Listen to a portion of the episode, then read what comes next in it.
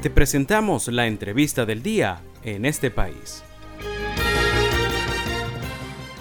Vamos a saludar ya a nuestra primera invitada del día de hoy. Se trata de la economista Liuba Malpica, es docente universitaria, por cierto, en el IUJ, en el Instituto Universitario Jesús Obrero, aliado educativo, brazo educativo del Movimiento Fe y Alegría a nivel nacional. Es egresada de la Universidad de Carabobo y la tenemos hoy en el programa. La saluda José Cheo Noguera. Liuba, buenas tardes, ¿cómo está? Muy buenas tardes, Andrés. Agradecida por la oportunidad de conversar con ustedes. Bueno, muchísimas gracias. Eh, bueno, tenemos la información de que el Banco Central acaba de hacer la inyección de dinero más importante en, en, los últimos tiempos. 180 millones de dólares acaba de inyectar el Banco Central al mercado bancario nacional. Eh, pues todos sabemos que la intención de este tipo de intervenciones del banco es reducir eh, o tratar de contener la paridad cambiaria eh, de hecho, eh, ya tuvo un efecto en, el día de hoy.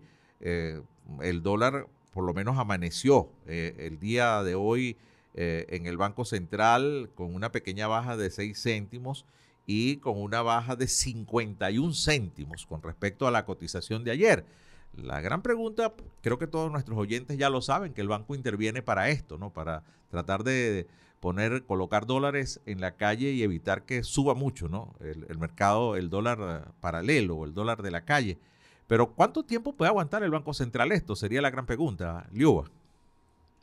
Ok, bueno, ciertamente, eh, primero debemos recordar que el dinero, sea bolívares o sea dólares, es un instrumento que es un bien que es objeto de demanda y de oferta. Y entonces, dependiendo de cómo sea precisamente el comportamiento de la demanda y de la oferta es lo que va a influir en su precio. ¿Qué pasa en estos últimos tres meses del año? Generalmente se incrementa de manera histórica la demanda de dinero para efectos del consumo. Por eh, fin de año, eh, pago de utilidades, entonces nosotros en ese periodo de tiempo es cuando más consumimos y al nosotros consumir más, pues demandamos una mayor cantidad de dinero. ¿Por qué hacemos referencia al dólar? Porque eh, de estos últimos años, con este proceso de hiperinflación que estamos sufriendo, pues el, único mecanismo que tenemos para reservar o para protegernos un poco de este proceso de la inflación es precisamente demandar dólares. Y de paso, tomando en consideración que nosotros estamos viviendo un proceso de lo que se conoce como dolarización de facto, que implica que una buena parte de nuestro consumo están expresados en dólares por efectos de protegernos todos de esta hiperinflación, porque eso facilita inclusive las transacciones comerciales. Entonces, ¿qué pasa? ¿Quién es el que oferta? ¿Quién tiene la mayor capacidad de ofertar dinero dentro del mercado? Pues es ciertamente el Estado, porque aún a pesar de que hay algunas empresas que muy bien pudieran estar ofertando eh, dólares para comprar bolívares y, realizar algunas transacciones internas que tiene que hacerse pues, en nuestra moneda nacional, para tener después un secreto que es más fácil para nosotros intercambiar con esta divisa y entonces quienes más ofertan dentro del mercado es precisamente el Estado quien tiene también los mecanismos para poder generar o poder adquirir esta divisa cada vez que realiza un intercambio a nivel internacional, o sea, la venta, en este caso, de los productos que hacemos aquí en Venezuela y que el Estado los vende en el extranjero, bajo la figura de lo que sería este, PDVSA, pues. Sí, es así. Y, eh, la gran pregunta es, ¿tiene suficientes dólares el, el, Estado venezolano en el Banco Central para, para soportar el empuje de eso que tú muy bien has explicado en este último trimestre del año, eh, por todas las cosas que mencionaste pues hay más demanda, ¿no? La gente recibe algo adicional y sale a hacer las compras navideñas, ¿no? Y podrá el Banco Central soportar eh, eh, este empuje del movimiento natural de la economía a final de año.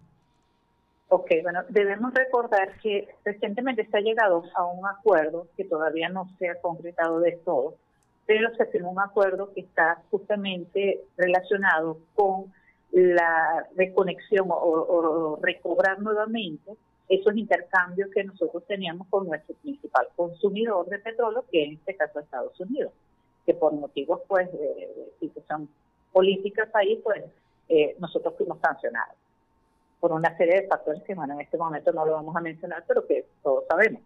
Y esto ha traído como consecuencia que el Estado haya reducido un poco eh, sus ingresos en cuanto a, la, productos pues de, la venta de este petróleo, porque ha tenido que venderlo a otros países que no han pagado, no han cancelado de manera en, en en efectivo, como siempre lo ha estado haciendo Estados Unidos. Eso por una parte. Entonces, en la medida que esto se, ha generado, pues, una matriz de opinión relacionada con esta flexibilización, con estos acuerdos, ha generado todo un movimiento interno y también externo porque eso puede permitir mejorar nuestra, nuestra captación de capital en la medida que esta flexibilización vaya permitiendo que nosotros sigamos vendiendo el petróleo, porque esta es la principal fuente de ingreso que tiene el Estado. Ciertamente también el Estado ha estado vendiendo el, eh, el oro, pero este, quien ha representado desde hace muchos años la principal fuente de ingreso es PDVSA. Entonces, esta flexibilización ha generado pues una, unos incentivos, tanto internos como externos, para retomar nuevamente esas actividades que han sido nuestra principal generadora de ingresos. Quiere decir entonces que el Estado, de una u otra manera, eh, puede, eh, apostando a la mejora de esta, de esta actividad comercial, este, tiene que realizar una serie de inversiones nuevamente pues para poder restablecer los niveles de producción que hemos estado perdiendo precisamente por la falta de, inversión. Pues. Y eso demanda una cantidad de dinero y ellos están apostando a hacer esta inversión. ¿Por qué? Porque parte de la dinámica interna, que también puede estar eh, vinculada con esta actividad petrolera, son las primeras que se van a ver beneficiadas y van a necesitar que precisamente el tener acceso a los dólares porque es el, además del bolívar, pues la principal herramienta que nosotros estamos utilizando para garantizarnos un proceso de, comercio, pues, de comercializar los productos. Claro, claro. Estamos conversando con la economista Liuba Malpica, ella es docente universitario. Finalmente, fuera de la diatriba del tema de las sanciones, si, si están, si las van a suavizar, si las van a cortar o no, eh, lo que se espera es que el Estado pueda conseguir algunos ingresos adicionales, porque al no haber las sanciones, lo que comentabas al principio eh, con respecto a, la penalización de la venta del petróleo por otras vías debido a las sanciones, ya eso no va a estar. Entonces se pudiera decir que Venezuela pudiera estar percibiendo algunos ingresos adicionales, ¿no? Sí, sí, bueno, en realidad eso permite entonces restablecerse nuevamente esta actividad económica que no solamente va a, permear a todas las empresas que están relacionadas con ella, sino que en un mediano plazo también va a ir permeando al resto de la economía nacional, porque eso es un proceso de encadenamiento, porque estas empresas van a necesitar insumos y mano de obra del país y también del extranjero, pero también del país, y entonces todas estas empresas que de una u otra manera están relacionadas con este proceso productivo a su vez también van a demandar otros bienes y otros servicios de otras empresas nacionales. Entonces ahí es donde nosotros vemos lo que se conoce como el efecto multiplicador. Quiere decir que ciertamente las empresas que están más cercanas al proceso relacionado con eh, la extracción de petróleo se van a ver de manera inmediata beneficiadas al aumentar perdón, la producción petrolera, pero aquellas otras que tienen como en segunda, tercera o cuarta cadena también se van a ver beneficiados pero con espacios de tiempo un poco más lejanos. Porque la idea es eso, pues decir, si, si nosotros comenzamos a, reactivar lo que siempre ha sido nuestra principal fuente de ingresos, posteriormente todas las otras empresas que tienen relación con ella y el resto de la economía nacional también se vea beneficiado de estas bocanadas de aire que vamos a tener. Así es. Eso permite, pues entonces, el, el, el restablecimiento y la recuperación de la, de la economía nacional a mediano o largo plazo. Claro. Lo cierto es que es récord en este año, 570 millones de dólares colocó el Banco Central de Venezuela en el mercado bancario nacional, la cifra más alta de, de este año. Bueno, y por lo menos hoy se vio el efecto, por lo menos en, la cotización del dólar paralelo en horas de la mañana y, en, el, en la baja de ayer de 51 centavos, 51 eh, céntimos de bolívar, lo que nosotros llamamos un real, pues por ahí, eh, efectivamente. sí.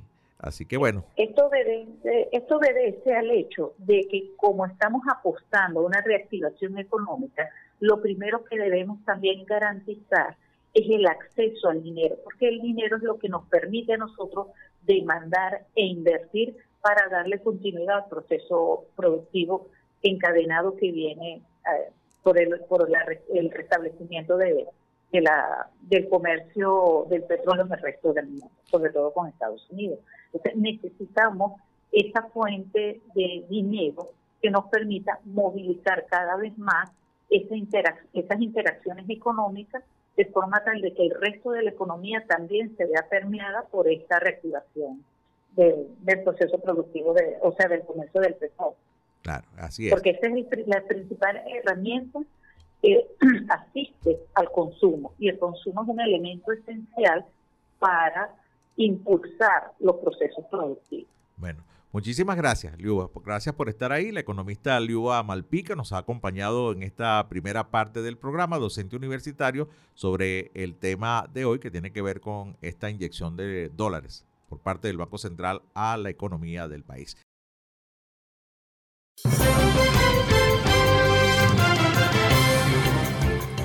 Esto fue la entrevista del día en este país. Para conocer más el programa, Síguenos en nuestras cuentas en redes sociales. Estamos en Twitter e Instagram como arroba en este país radio y visita nuestra página web www.enestepais.info.